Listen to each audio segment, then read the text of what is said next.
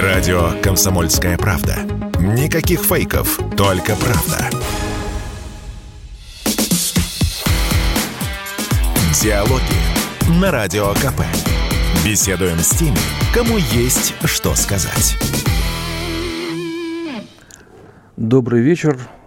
Сегодня на радио «Комсомольская правда» в программе «Диалоги» у нас замечательный гость Евгений Юрьевич Спицын, историк, публицист – с ним беседует Игорь Емельянов. И тема у нас столетие завершения гражданской войны, интервенция Запада против России и параллели, которые возникают с тем далеким уже временем.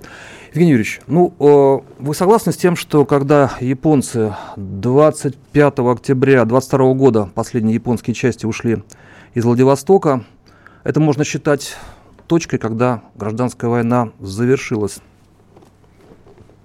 Вы знаете, дело в том, что вопрос о хронологических рамках гражданской войны, он до сих пор остается спорной. Существует две основных точки зрения. Первая точка зрения, так называемая ленинская, который датировал широкомасштабную гражданскую войну или фронтальную гражданскую войну маем и июнем 1918, ноябрем 1920 года. То есть чехословацкий мятеж, начало войны и разгром Врангеля в Крыму, окончание войны.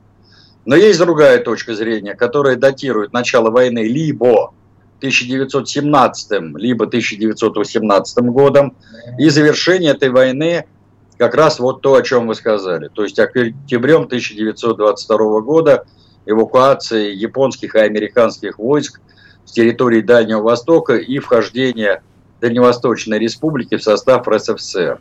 Но есть и другие точки зрения. Например, тот же Сергей Карамурза датируют окончание войны 21 годом, разгромом Антоновского мятежа, Кронштадтского мятежа, Махновского движения. Кто-то вообще продлевает гражданскую войну чуть ли не до окончания э, коллективизации и так далее. Я придерживаюсь в данном случае ленинской точки зрения в своей знаменитой статье «Новые времена, старые ошибки в новом виде». Он писал о том, что гражданская война как особый военный этап, я вот это хочу подчеркнуть, в развитии нашей революции, то есть он думал, что дальше будет опять революционный процесс идти вплоть до мировой революции. Так вот, как особый военный этап нашей революции, он датировал маем 1918, ноябрем 1920 года. Хорошо, но так или иначе, э, в этот промежуток времени, о котором вы сейчас говорите, на территории бывшей Российской империи, которая на тот момент перестала существовать, были э, представители самых разных стран, экспедиционные корпуса Британии, США, той же самой Японии, французы, поляки, чехи, кого только не было у нас. Как вы полагаете, раньше считалось, что гражданская война и интервенция на территории России это не, не разделимые вещи. А, вы согласны с этим? Насколько серьезна интервенция, насколько серьезно иностранные войска на нашей территории повлияли вообще на ход гражданской войны? Очень хороший вопрос, спасибо вам за него. Дело в том, что до войны, до Великой Отечественной войны, вот этот период в нашей истории назывался так. Иностранная интервенция и гражданская война. А вот после войны он стал называться гражданская война и иностранная интервенция.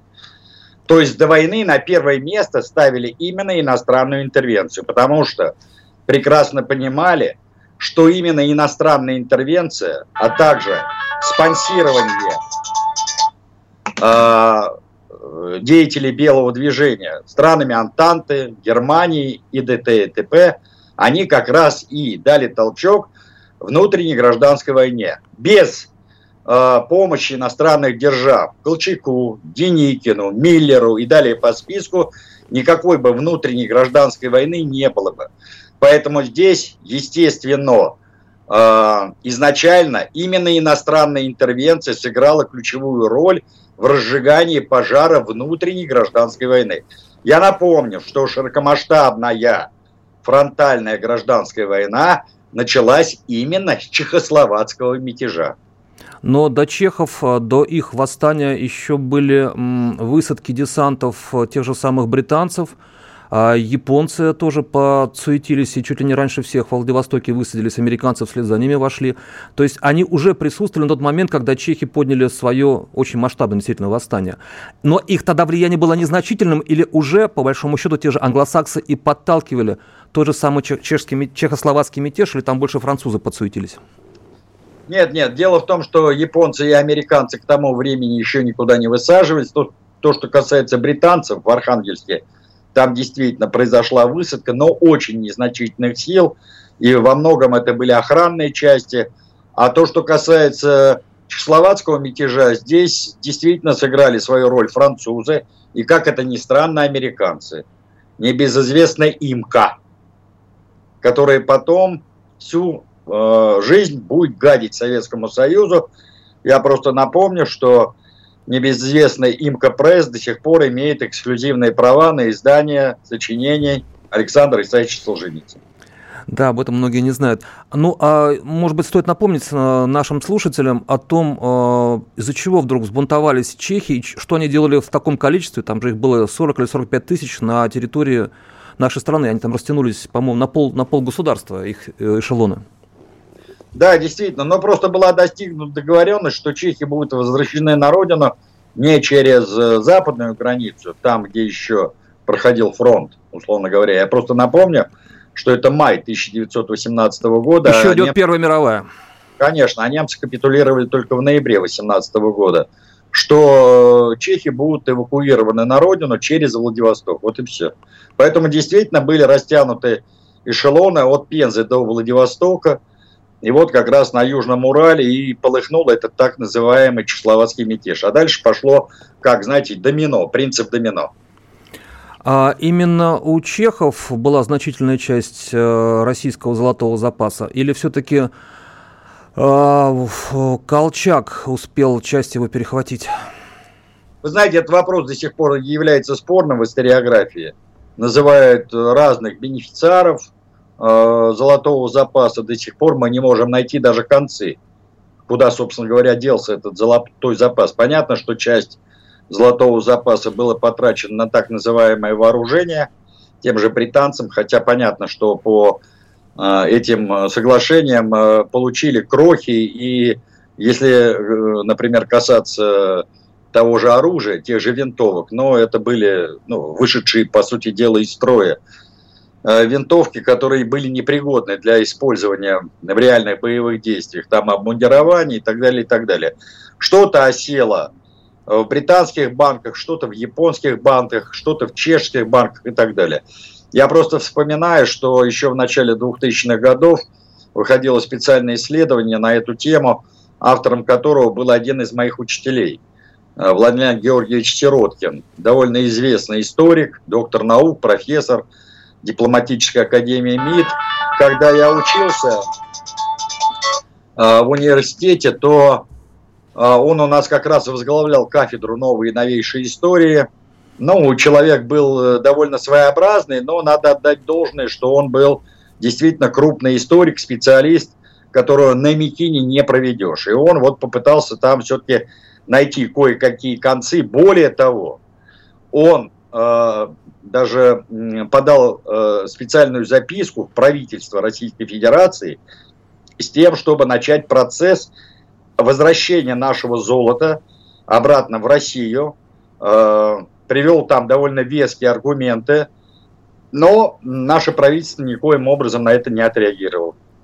Но кроме золота, я так понимаю, находившись на территории России, России части подразделения иностранных держав э, не гнушались э, и вывозить лес, вывозить э, прочие ценности и драгоценности в прямом смысле, которые были на тех территориях, которые они занимали в Архангельске, в Мурманске, в Одессе и на Дальнем Востоке. То есть тут был, были факты прямого грабежа. Да, вы абсолютно правы. Это был тотальный грабеж всего, что можно было украсть. И пушнина, и лес, и другие материальные ресурсы, но здесь был еще и террор.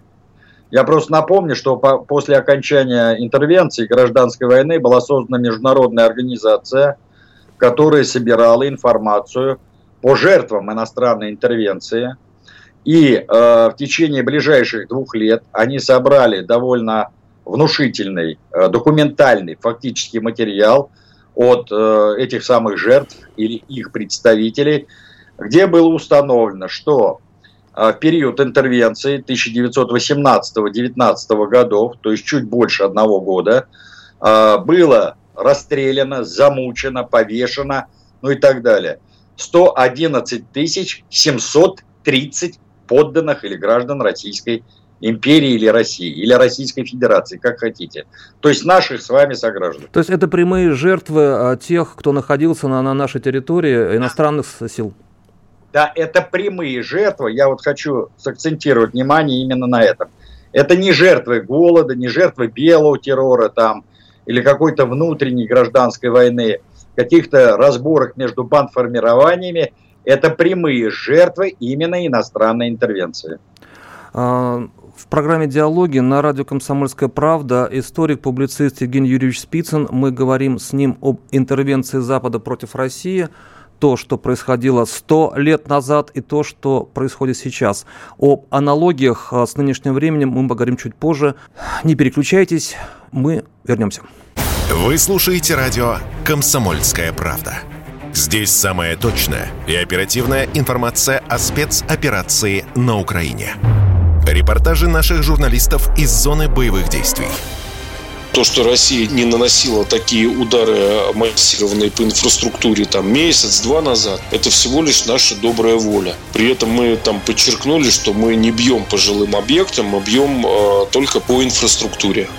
Никаких фейков, только проверенная информация. Диалоги на Радио КП.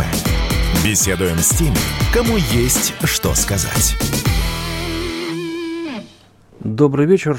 На радио «Комсомольская правда» историк-публицист Евгений Юрьевич Спицын и я, Игорь Емельянов. Наша тема сегодняшнего разговора – интервенция Запада против России сейчас и сто лет назад. Евгений Юрьевич, британское влияние, британские, британское воздействие на ситуацию, которая была тогда в России, ну, о том, какое воздействие сейчас они производят, мы поговорим чуть позже. А в тот момент э, помощь со стороны Британской империи э, тому движению, которое противостояло большевикам, была самой массированной, самой серьезной. Но... Да. да, безусловно. Дело в том, что практически 70, если не больше процентов представителей белого движения – кормились именно э, с рук э, британцев. Ну, далеко за примерами ходить не надо. Это Колчак, это Деникин, это Миллер. То есть, То есть восток, юг и север. Да. Ну, пожалуй, только Юденич и Краснов, они кормились э, с рук германцев. Плюс там движение грузинских националистов, Дашнах Цутюн, мусаватисты они брали со всех, и с немцев, и с британцев и так далее. А прямые поставки а, и вооружения, и обмундирования, и финансовые поставки для армии Колчака, Деникина и Миллера, они шли напрямую через британцев прежде всего. А правда, что э, был между такой спор между Деникиным и Красновым, э, и якобы Деникин укорял Краснова, чего ж ты берешь оружие у немцев, а Краснов парировал, так, а ты берешь у британцев? Ну, действительно, дело в том, что э, ведь существовала идея или существовал план объединения э, белых армий Юга России, создания ВСЮР, э, то есть объединение прежде всего войск добровольческой и донской армии. Но дело в том, что именно поскольку у э, Донской армии Краснова и у добровольческой армии Деникина были разные спонсоры, они не могли сговориться. Второе важное обстоятельство, что Краснов, в отличие от Деникина и других лидеров белого движения, он выступал под лозунгами сепаратизма. Если деникинцы выступали под лозунгами сохранения единой и неделимой России – то Краснов выступал за создание Дона-Кавказской Федерации. Именно поэтому Деникина называл Краснова немецкой проституткой, которая сидит на немецких штыках. Естественно, Краснов платил ему этим же. При этом я замечу, что вот эта позиция Краснова, она вызывала горячее неприятие у значительной части так называемой Черкосни, то есть домовитого донского казачества. И именно они в феврале 1919 года сковырнули Краснова с должности войскового автомата, посадили на это место э, Африкана Багаевского, который быстро нашел общий язык с Деникиным, и именно тогда создается ВСЮР, то есть вооруженные силы Юга России, костяк которых как раз составили добровольческая и донская армии, плюс там Черноморский флот, кубанские казаки, ну и так далее, и так далее. А в чем был интерес британцев поддерживать Деникина? Ведь э, неужели им не интереснее была раздробленная Россия? Деникин выступал за единую Россию. Дело в том, что это был лишь лозунг, э, ничего конкретного за этим лозунгом не было. Важно было поддержать наиболее мощную антибольшевистскую силу, которая могла реально нанести поражение большевикам. Ведь не случайно после объединения добровольческой и донской армии начинается знаменитый поход на Москву. Другое дело, что этот поход э, захлебнулся, но к лету-то, к июлю 1919 года э, Деникинская конница, то есть его ударные корпуса, Мамонтова и Шкуро, дошли, извините, до Тулы. То есть, ну, буквально там в двух, пере... трех переходах от Москвы. Вот. И здесь, конечно, решающую роль сыграли войска первой конной армии Буденного и Ворошилова. Надо отдать им должное. Ну, заметьте, как вели себя э, те же кубанские казаки, которые составляли ударный кулак этих Э, корпусов Деникинской армии. Они просто массово грабили мирное население. И заметьте, почему они потерпели поражение. Они потерпели поражение даже не на поле боя. Просто их груженные грабежом обозы стали легкой добычей первой конной армии. Они далеко не смогли просто уйти. Понимаете? Вот о чем идет речь. А при этом поставки от Британии шли через Черноморские порты в основном. Не только, да, но не только через Черноморские порты, ну, в том числе, да, через Грузию тоже шли, через Черноморские порты, все правильно. Да? А верно ли, что э, и даже инструкторы э, у войск Деникина э, в танковых частях и в авиации были британцы, и их якобы, или на самом деле, сказать, видели и под Царицыным, который в итоге все-таки был взят Белой армией? Ну, там э, каждой твари по паре было. Там э, и британцы, и французы, и Нокс, и Жазен, и т.д. и т.п. То есть э, они здесь не уступали друг другу. И было полным-полно кураторов и в войсках Деникина, и в войсках Колчака, и в войсках других белых армий движений. А можно ли считать, что британцы ставили на Деникина, как вы сказали, именно потому, что это была самая мощная сила? А, или для них э, был важен, э, собственно, чтобы ситуация постоянно будировалась? Они до конца 19 года были на территории России, если я ничего не путаю. То есть пока уже не стало ясно, что э, белое движение проигрывает. Дело в том, что Деникин в своих рядах аккумулировал главную вооруженную силу белого движения – казачество. Донское, Терское и Кубанское казачество. Именно они составляли костяк белого движения. Как только э, Кубанское, Донское и Терское казачество отвернулось от Деникинцев, от Деникина вообще в принципе, то белое движение пошло на спад, и британцы поняли, что у белых нет возможности одолеть красных. И потом здесь надо иметь в виду, что к лету 1919 года заработал тот алгоритм, который был провозглашен на э, восьмом партийном съезде в марте 1919 года. Там прозвучал вот этот знаменитый ленинский лозунг, что мы переходим от политики нейтрализации середняка к тесному союзу с ним. Э, то есть сначала была сделана ставка на пролетарские слои города и беднейшего крестьянства – то есть существовало представление, что костяк рабочей крестьянской Красной Армии будут составлять именно эти социальные слои. Но потом возникла необходимость значительного роста рабочей крестьянской Красной Армии, и было совершенно очевидно, что этот рост может произойти только с опорой на середняка. Поэтому на восьмом партийном съезде провозглашается этот курс, и уже вот после окончания посевной, то есть апрель, май, июнь, в рабоче-крестьянскую Красную Армию массово пошел середняк. И это позволило резко увеличить ряды рабоче-крестьянской Красной Армии. Я напомню, что к окончанию гражданской войны численность РКК составляла почти 5 миллионов человек. Беляки, а, да. беляки на круг. То есть все белые армии, Миллера, Колчака, Юденича и т.д. и т.п. могли выставить в 10 раз меньше, около полумиллиона штыков и сабель. Понятно, что одолеть такую силу 5 миллионов человек, они были не в состоянии. Почему Середняк пошел на союз с большевиками? Прежде всего, потому что была провозглашена политика социализации земли, не национализации, именно в 19 году. То есть программу национализации земли отринули. То есть э, землю оставили крестьянам и тем местным советам, которые теперь могли ей полностью распоряжаться что было вековой мечтой русского крестьянина.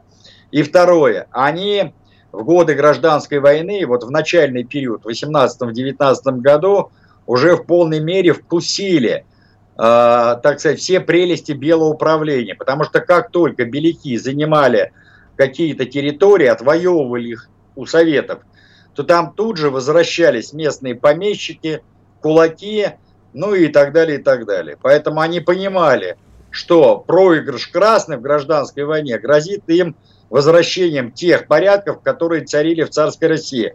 А этого они уж точно не хотели. Численное преимущество было у красных с какого-то момента, а вот в плане вооружений, те самые поставки, о которых мы уже говорили, оружие со стороны э, стран Антанты и со стороны немцев, они давали какое-то преимущество на какой-то период на каких-то участках фронта белым над красными?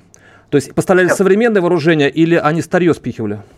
Нет, они спихивали, во-первых, старье раз, и потом надо иметь в виду, что на протяжении всей гражданской войны основные э, производственные мощности, где производилось прежде всего стрелковое оружие, они находились под контролем большевиков.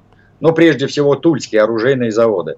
Беляки туда не заходили, они не имели возможности там э, производить в необходимых количествах оружие. Да, но в Ижевске э, было восстание, которое было подавлено, восстание антибольшевистское, которое, там же тоже были заводы. Ну, дело в том, что Ижевские оружейные заводы, это уже скорее 20-е и даже больше 30-е годы. Все-таки тогда Ижевск не являлся центром производства стрелкового оружия. А в студии радио «Комсомольская правда» историк-публицист Евгений Юрьевич Спицын. Мы говорим с ним об, э, на тему интервенция Запада против России сейчас и сто лет назад. И в целом рассматриваем э, гражданскую войну и ее последствия для нашей страны. Вернемся после короткой паузы. Не уходите, не переключайтесь. Начинайте день с правильным настроем. Слушайте программу «Утренний Мордан» на радио «Комсомольская правда». Люди не должны ждать, просить, договариваться, скандалить. Люди ничего этого не должны. Вот чем должна заниматься Государственная Дума, как законотворческий орган, а не вот этой хренью под названием «Закон о запрете, полном запрете ЛГБТ-пропаганды». Нет же других забот? Конечно, нет. Че, о чем еще беспокоить? Все остальные проблемы решены. Включайте радиоприемники каждое утро в 8 часов по московскому времени. Диалоги на Радио КП. Беседуем с теми, кому есть что сказать. Здравствуйте. На радио «Комсомольская правда» историк-публицист Евгений Юрьевич Спицын в программе «Диалоги» с Игорем Емельяновым. Он обсуждает интер тему интервенции Запада против России сейчас и сто лет назад, но мы решили посмотреть все-таки шире. Когда случилась Октябрьская революция, э, независимость через некоторое время получили бывшая часть Российской империи Польша, бывшая часть Российской империи Финляндия. Прибалтийские республики стали через некоторое время самостоятельными. Были волнения на Закавказском фронте, в Закавказье, в Туркестане. Это все было на фоне гражданской войны. Вот если разделить а, скажем так, по частям. Как вы полагаете, э, что из потерь для бывшей Российской империи, а теперь советской страны, было самым болезненным? Польшу и Финляндию мы отпустили как бы сами. Ну что значит отпустили? Дело в том, что надо иметь в виду, что когда большевики пришли к власти, то Польша была практически оккупирована. Значительная часть Украины тоже была оккупирована. Белоруссия, Прибалтика. Вы же поймите, что шла еще Первая мировая война. Когда большевиков, например, обвиняют в том, что они за понюшку табака с тем, чтобы сохранить свою власть, торговали русскими территориями направо-налево, отдали немцам чуть ли там не миллион квадратных километров и т.д. и т.п. Это все от лукавого. Начнем с того, что, например, ту же территорию современной Украины, значительной части современной Украины, немцам отдали как раз не большевики, а петлюровцы, то есть руководство Украинской Народной Республики, Грушевский, Винниченко, Петлюра, которые параллельно с большевиками – вели с немцами переговоры. И первыми заключили до Брестского мира свой Брестский мир. Ну, конечно, и заключили еще в конце января так называемый Малый Брестский мир с тем, чтобы их признали. Вот. Более того, они сами пригласили и немцев, и австрияков, а затем и румын поучаствовать в борьбе, совместной борьбе против большевиков. То есть они открыли ворота для оккупации территории – Украинской Народной Республики австро-германскими и румынскими войсками. Кстати, движение Махно, которое возникло вот там, в Гуляй-Поле, то есть на территории современной Запорожской области, во многом было спровоцировано не борьбой с большевиками, это глубочайшее заблуждение, а прежде всего борьбой с немецкой оккупацией. Это потом уже Махновское движение будет перебегать туда-сюда, причем большую часть гражданской войны махновцы-то как раз воевали на стороне рабоче-крестьянской Красной Армии. Даже во время э, проведения Крымской операции махновцы практически стали ну, чуть ли не э, войсковым соединением рабоче-крестьянской Красной Армии. То есть Другой... они брали Перекоп? Ну да, там одна из дивизий Махно действительно брала Перекоп. Другое дело, что потом возникли осложнения, связанные с разными обстоятельствами, в том числе и с желанием значит, э, передислоцировать основные части махновцев на Северный Кавказ. И вот здесь возникли трения, которые потом вынудили Махно э, сделать финтушами, и уже тогда в Москве было принято решение добивать махновское движение, которое оказалось просто не подконтрольно э, центральным властям. Так что я не стал бы здесь э, говорить о том, что э, большевики в данном случае выступали как предатели русских национальных интересов. Это вовсе не так. То, что касается Финляндии. Надо иметь в виду, что независимость Финляндии по факту признало еще Временное правительство. Более того, на территории Финляндии случилась своя гражданская война. Там тоже была борьба между белыми и красными. Причем я замечу, что сначала вверх одерживали красные. Но потом до вмешались тех... немцы. Конечно, до тех пор, пока не вмешались немцы. Как только вмешались немцы, здесь победа оказалась, ну, естественно, на стороне Беляков, и поэтому возник режим диктатуры генерала Маннергейма со всеми вытекающими отсюда последствиями. Большевики просто де юра зафиксировали то, что случилось де-факто. При этом я замечу, что Например, в той же Прибалтике а, еще в 19 году существовали две советских республики в Литве и в Латвии. Более того, первый союзный договор до 22 года, то есть договор 19 года о военном, политическом и хозяйственном союзе подписывали не только РСФСР, Украина и Белоруссия, но Латвия и Литва. То есть э, в по результатам э, тех событий, которые происходили на территории бывшей Российской империи с э, начала 18 по конец 22 годов, для э, ряда территорий это стало временем, когда они образовали собственные республики, это Финляндия и Польша, а собственные республики образовали на тот момент Прибалты, а за Кавказе ну, в Закавказье там шла, помимо всего прочего, и борьба местных кланов и группировок. Я напомню, что в результате вот всех этих внутренних перипетий э, в Грузии к власти пришли меньшевики. А, причем я замечу, что меньшевики и на общероссийском уровне играли довольно заметную роль. Я имею в виду грузинские меньшевики. Но достаточно вспомнить две фамилии – Чхиидзе и Церетели, которые рулили Петроградским советом, а затем и Всероссийским съездом советов.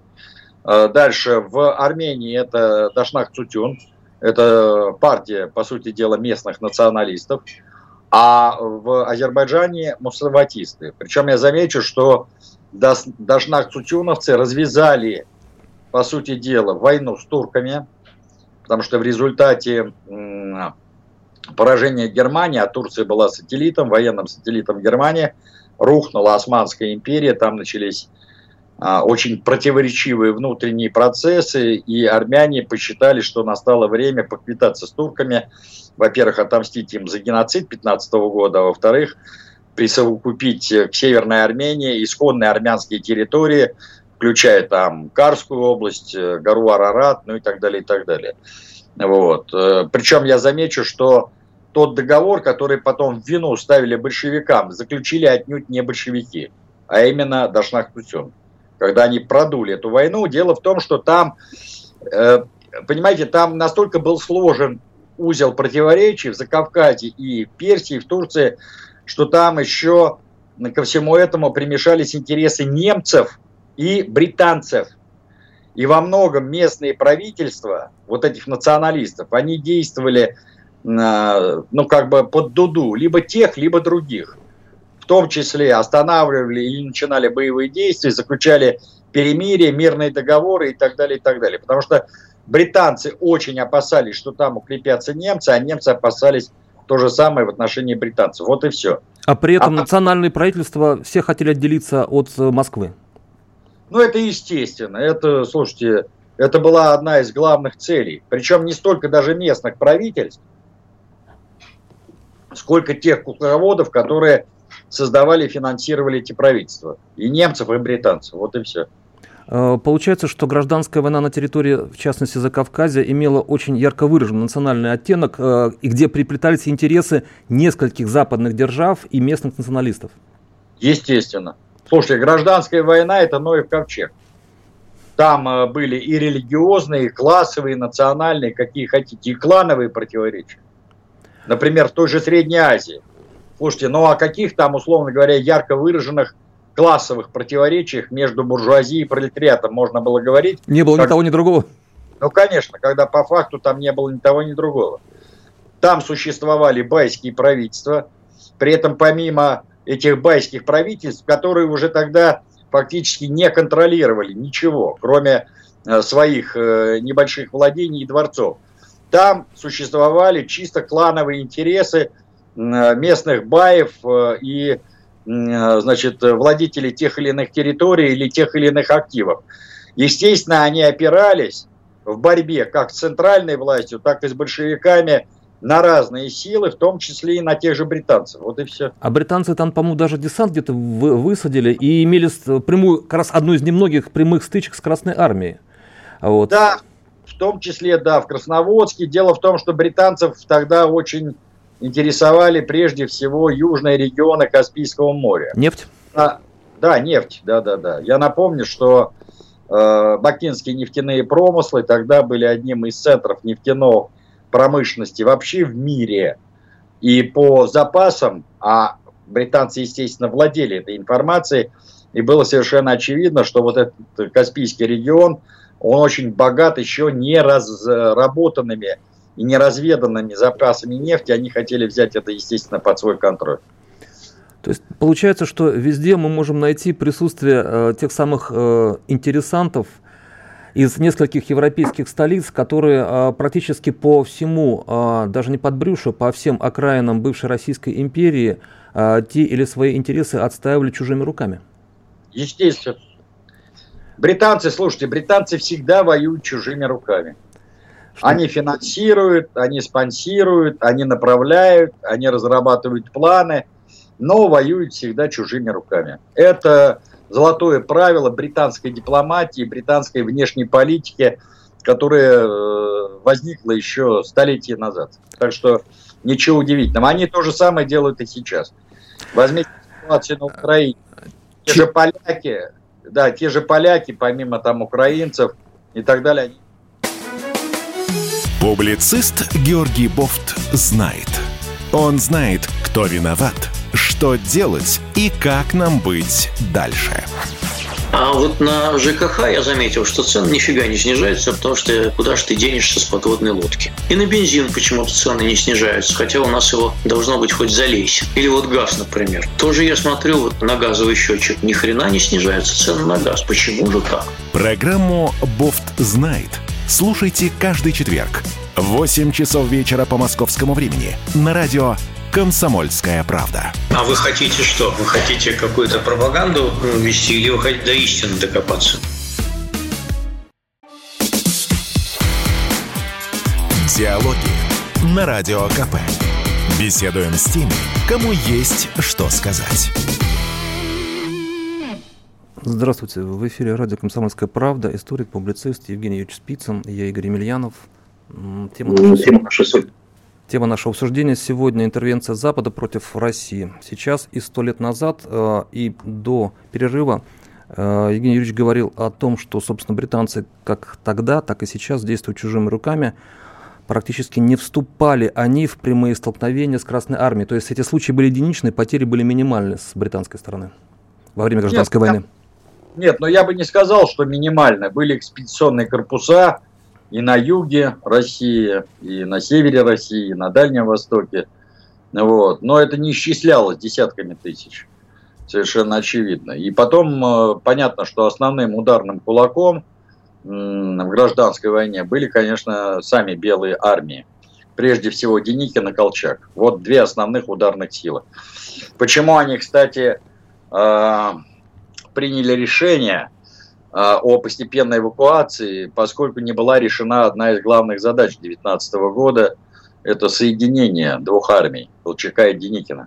Вот этот знаменитый Царицынский фронт, где отличились как раз войска первой конной, где Сталин а, принимал самое непосредственное участие в обороне Царицына. А если, что... бы, если бы это произошло, то британцы продолжили бы свою массированную поддержку, и неизвестно, чем бы это кончилось. Да, вполне возможно. А, таким, дело, да. дело в том, что а, даже вот эта московская директива Деникина а, и наступление ударных корпусов Деникинской армии, ну я имею в виду прежде всего Мамонтова и Шкуро, они создали реальную угрозу а, власти большевиков. Не случайно Ленин пишет вот это знаменитое «Все на борьбу с Деникиным». Вот, произошла реальная концентрация сил – и, прямо скажем, все висело на волоске. Еще бы чуть-чуть, и деникинцы вошли бы в Москву. А вы же поймите, что э, кто контролирует столицу, тот, по сути дела, контролирует и центральную власть. Потому что вопрос о власти, он решался отнюдь не на местах. Он решался прежде всего э, в центре. Сначала в Петрограде, а потом после переезда э, правительства большевиков, естественно, в Москве. Поэтому разгром Деникина а, под Тулой это было ключевое событие а, гражданской войны. А вы представьте себе, если бы произошло а, вот это объединение с Колчаком, то силы неприятеля, силы большевиков, они как минимум двоекратно увеличились. И большевики вряд ли смогли бы удержать ситуацию и не пустить неприятеля в Москву. Так что и британцы с американцами, а также французами не покинули бы а, порты Архангельска, Мурманска, Одессы, а остались бы и продолжили свою ну, политику. Ну, но дело в том, что у них были определенные договоренности с тем же Деникиным, с тем же Колчаком, в случае их победы, в случае их прихода к власти и так далее, и так далее. Была бы отнюдь уже не Российская империя, не в тех границах, в которых она была до 1914 года. Они вынуждены были бы оплачивать векселя, как бы мы сейчас сказали, да, то есть оплачивать ту помощь, которую оказали им прежде всего страны Антанты. Я имею в виду главным образом Францию и Великобританию. Тогда еще Соединенные Штаты никто за великую державу не держал. То есть понятно, чтобы э, что им что-то отвалилось там, ну, главным образом на Дальнем Востоке. Но здесь главными бенефициарами были, конечно, Лондон и Париж. Почему цвет российского офицерства Колчак, Врангель, Деникин, Юденич, Краснов не смогли победить Троцкого, Фрунзе, Буденного, Егорова, Тухачевского? Не только ведь потому, что а, класс полководческий был чей-то ниже или выше. Хотя понятно, что а, опыт у белых генералов был боль, более высоким и более содержательным, чем может быть а, у большинства красных офицеров. Поддержка никакая не помогла сторонняя. Вы знаете, тут несколько, на мой взгляд, э, причин, почему Красная Армия одержала верх. Во-первых, я уже говорил, численность. Да. Э, десятикратное превосходство рабоче-крестьянской Красной Армии – это важный фактор. Дальше. Когда мы говорим об офицерском корпусе, тут надо иметь в виду, что вот эта тема, она давно является э, дискуссионной в историографии. Начинал этой темой активно заниматься еще такой известный военный историк, как э, Ковторадзе. А уже в наше время этой темой занимались и Василий Цветков, э, и другие Э, историки, там э, расходятся мнения, но в целом надо иметь в виду, что в составе рабочей крестьянской Красной Армии примерно 40% э, офицеров старой царской армии э, участвовали. Значит, причем... Так называемые военспецы? Так называемые военспецы. Причем из них 639 человек – это генералы и офицеры, главным образом полковники генерального штаба. Ну, примеров здесь можно приводить много. Ну, например, тот же Бонч-Бруевич, тот же Брусилов, тот же Шапошников, Егоров, Вацетис и так далее, и так далее. Это первое обстоятельство. Второе обстоятельство, а, что когда началась массированная иностранная интервенция, то многие офицеры, которые первоначально выступали против большевиков, они либо покинули э, ряды белого движения, либо вообще туда не вступили именно из патриотических чувств. То есть патриотизм завел над, над классовым чувством? Над классовыми, да, предрассудками, потому что они поняли, что большевики в данном случае отстаивают национальные интересы. Может быть, даже вопреки собственным убеждениям. Но по факту получается так, что сражаясь с беляками, с интервентами, они отстаивают интересы исконной России и ее территориальную целостность. Тогда как лидеры белого движения, тот же Колчак и Деникин, они опираются на немецкие, там, британские, французские штыки, и понятно, что делают это не бескорыстно. То есть рано или поздно они должны будут заплатить либо звонкой монеты, либо территориями.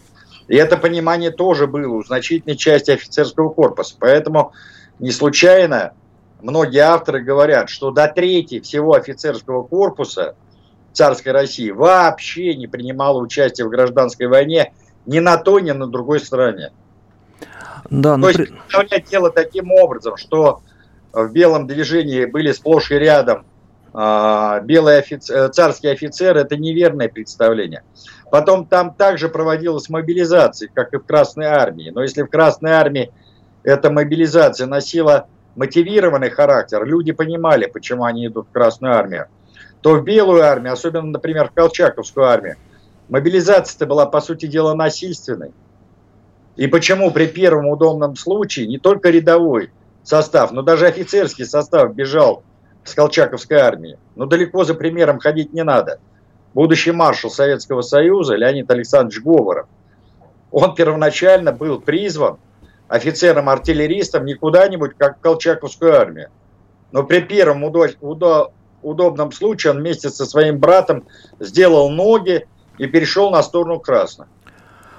Евгений э, трагедия, э, эта гражданская война, огромные потери э, и разные цифры приводятся. От 10 до 17 миллионов человек наша страна за эти 4,5 года потеряла. В какой цифре, как, какая цифра ближе к истине, как вы полагаете? Хотя и то, и другое страшно. То есть э, я да. понимаю, что и, и как цифры потерь Великой Отечественную войну э, мы называем 27 миллионов, раньше называли 20. Сейчас 10 и 17 по гражданской войне. Не, но дело в том, что, на мой взгляд, 27 миллионов – это горбачевские сказки. Это надо было просто специально. Это чисто политическая цифра, которая была выведена исключительно с той целью, чтобы обмазать э, сталинский политический режим. Я считаю, что 20 миллионов – это оптимальная объективная цифра наших потерь общих потерь. Общих потерь. Да. Я вот это хочу подчеркнуть. Но что касается гражданской войны, ее потерь?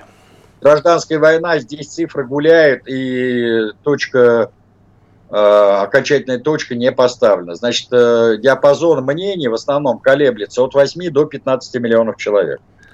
А, причем я замечу, что в свое время Юрий Поляков, это один из крупнейших специалистов по демографическим как раз проблемам гражданской войны, он все-таки полагал, что потери э, нашего населения были где-то в районе 10 миллионов человек. Но здесь надо иметь в виду вот что. Фронтальные потери, то есть воюющих армий, составили примерно миллион двести человек с обеих сторон. Остальное Все, это мирное население? Но остальное пришлось главным образом на голод и болезни, прежде всего сыпной тиф. То есть это были как бы непрямые потери гражданской войны. Вот тоже тут не надо э, строить иллюзий. То есть это э, социальные условия ухудшения жизни, значительного ухудшения жизни, вызванные сначала Первой мировой войной, а потом и гражданской войной. Потому что Россия практически на протяжении 8 лет, с 14 по 20 как минимум, воевала, понимаете, не прекращая. Здесь был нанесен колоссальный удар по сельскому хозяйству, ну и далее по списку. Игорь и если кратко, э, главный итог гражданской войны? Главный итог гражданской войны – это победа, конечно, большевиков.